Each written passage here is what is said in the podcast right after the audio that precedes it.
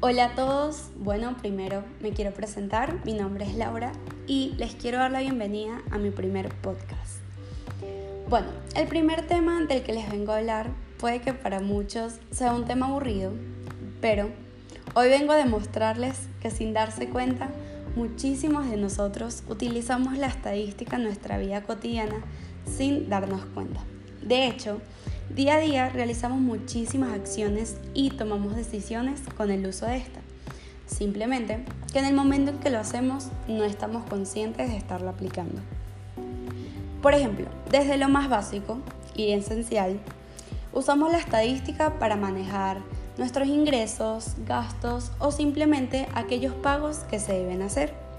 También cuando estamos en nuestra etapa de estudiantes, como lo estoy yo en estos momentos, por ejemplo, Uso demasiado la estadística para estar pendiente de que me esté yendo bien o simplemente para saber cuántos puntos necesito para pasar aquella materia en la que sé que me está yendo muy mal.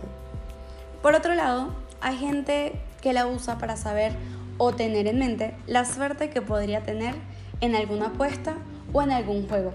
Por ejemplo, mi tío siempre saca las probabilidades que puede tener para ganar un baloto. Y él me dice que así puede asegurar más el poder ganarlo y tiene un poquito de esperanza al momento de comprarlo. Ya no más inconsciente, por decirlo así, un buen ejemplo sería cuando decidimos no usar el metro en las horas pico. Y eso es porque sabemos que no es el mejor momento para usar ese transporte. Pero, ¿qué relación tiene esto con la estadística? Bueno, Básicamente, esta decisión la tomamos debido a experiencias e información que vamos recopilando al pasar del tiempo. Como este ejemplo, existen muchísimos más.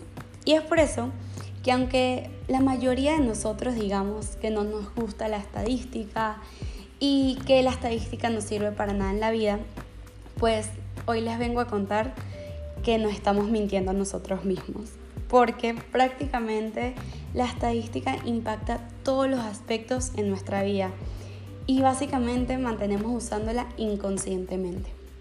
Bueno, espero que les haya servido un poco esta información que les acabo de dar y muchísimas gracias por escucharme.